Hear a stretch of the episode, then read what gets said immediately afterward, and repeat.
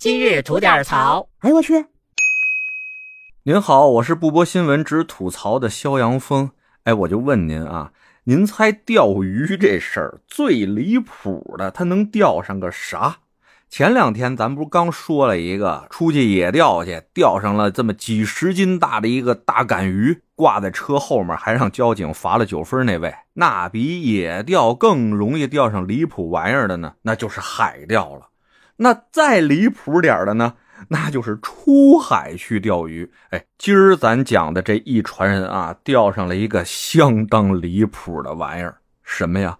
飞机呀！您敢信吗？飞机呀！这话说呀，是七月二十号，青岛有那么几个哥们儿，哎，约好了呀，出海钓鱼去，把船呢开到了崂山海域，刚把杆甩出去，架好了哈，有一哥们就说了：“哎呀。”都说海钓能钓出离谱的东西，我不信啊！今儿啊，我是真信了。旁边哥们就说的：“哎呀，你这说啥呢？这还没开始钓呢，你信啥？”这哥们就倍儿冷静啊，指着远处：“你瞅瞅啊，这还没钓呢，前面那是个飞机吧？飞机！”一帮人啊，顺着他手指的方向往远处一看，果不其然，一架涂装成橙色的小型飞机就漂浮在海面上。哥几个就立马想起原来看过新闻啊。咱们这些渔民们啊，在海上捡到国外的一些海洋工程器材，交给了国家啊，获得了几十万的奖励啊！这哥几个都很激动，开着船就奔那飞机过去了。离近了一看呀，嚯，这飞机还真不小，跟他们开的渔船都差不多大了。费了半天劲啊，死活把这飞机蹬不上来呀！无计奈何之下呀，只好记录了当时的位置，并且联系了海警，将这情况进行了汇报。随后呢，这海警船开过来，把这飞机就给捞走了。哎，到这儿啊，咱有几个问题。首先呢，这是不是国外的一些间谍飞机啊、间谍器材呀？另外就是这发现飞机的哥几个到底能领着多少奖励呢？首先啊，我发现这小飞机还真不是什么国外的间谍器械。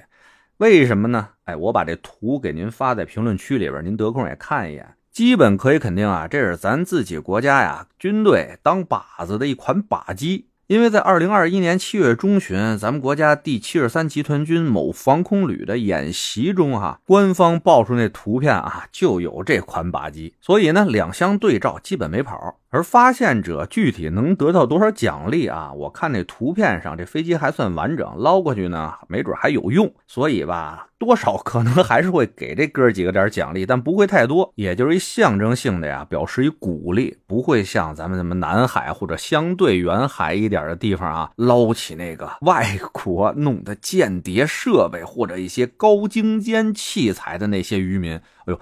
他们那得到的鼓励和奖励那真是不少啊，几十万有的可能都说少了。在咱东南沿海那边不是有一笑话吗？说那些别有用心的国家啊，撒的那些所谓高精尖的仪器啊，那就当是给咱沿海的渔民们送福利了。你们头天晚上撒，保证到不了第二天中午，指定没了。但分让你那玩意儿晒到过了晌午的太阳，都算对你不礼貌。在咱们沿海渔民的努力下啊，这二年搞这种大撒币行动的冤大头啊，他都见少。哎，这也算咱沿海渔民对咱们国家的国防事业做出的巨大贡献吧。哎，不过呀，在这儿也给您提个醒，在这海上啊，有一些不明的漂浮物，有可能存在着一定的风险，有可能是那什么有毒有害啊，或者是爆炸物之类的。您要不是对这发现物有十分的把握的话，我建议您还是把这定位记下来，发给咱们的海警部门，由更专业的人士来处理这个东西，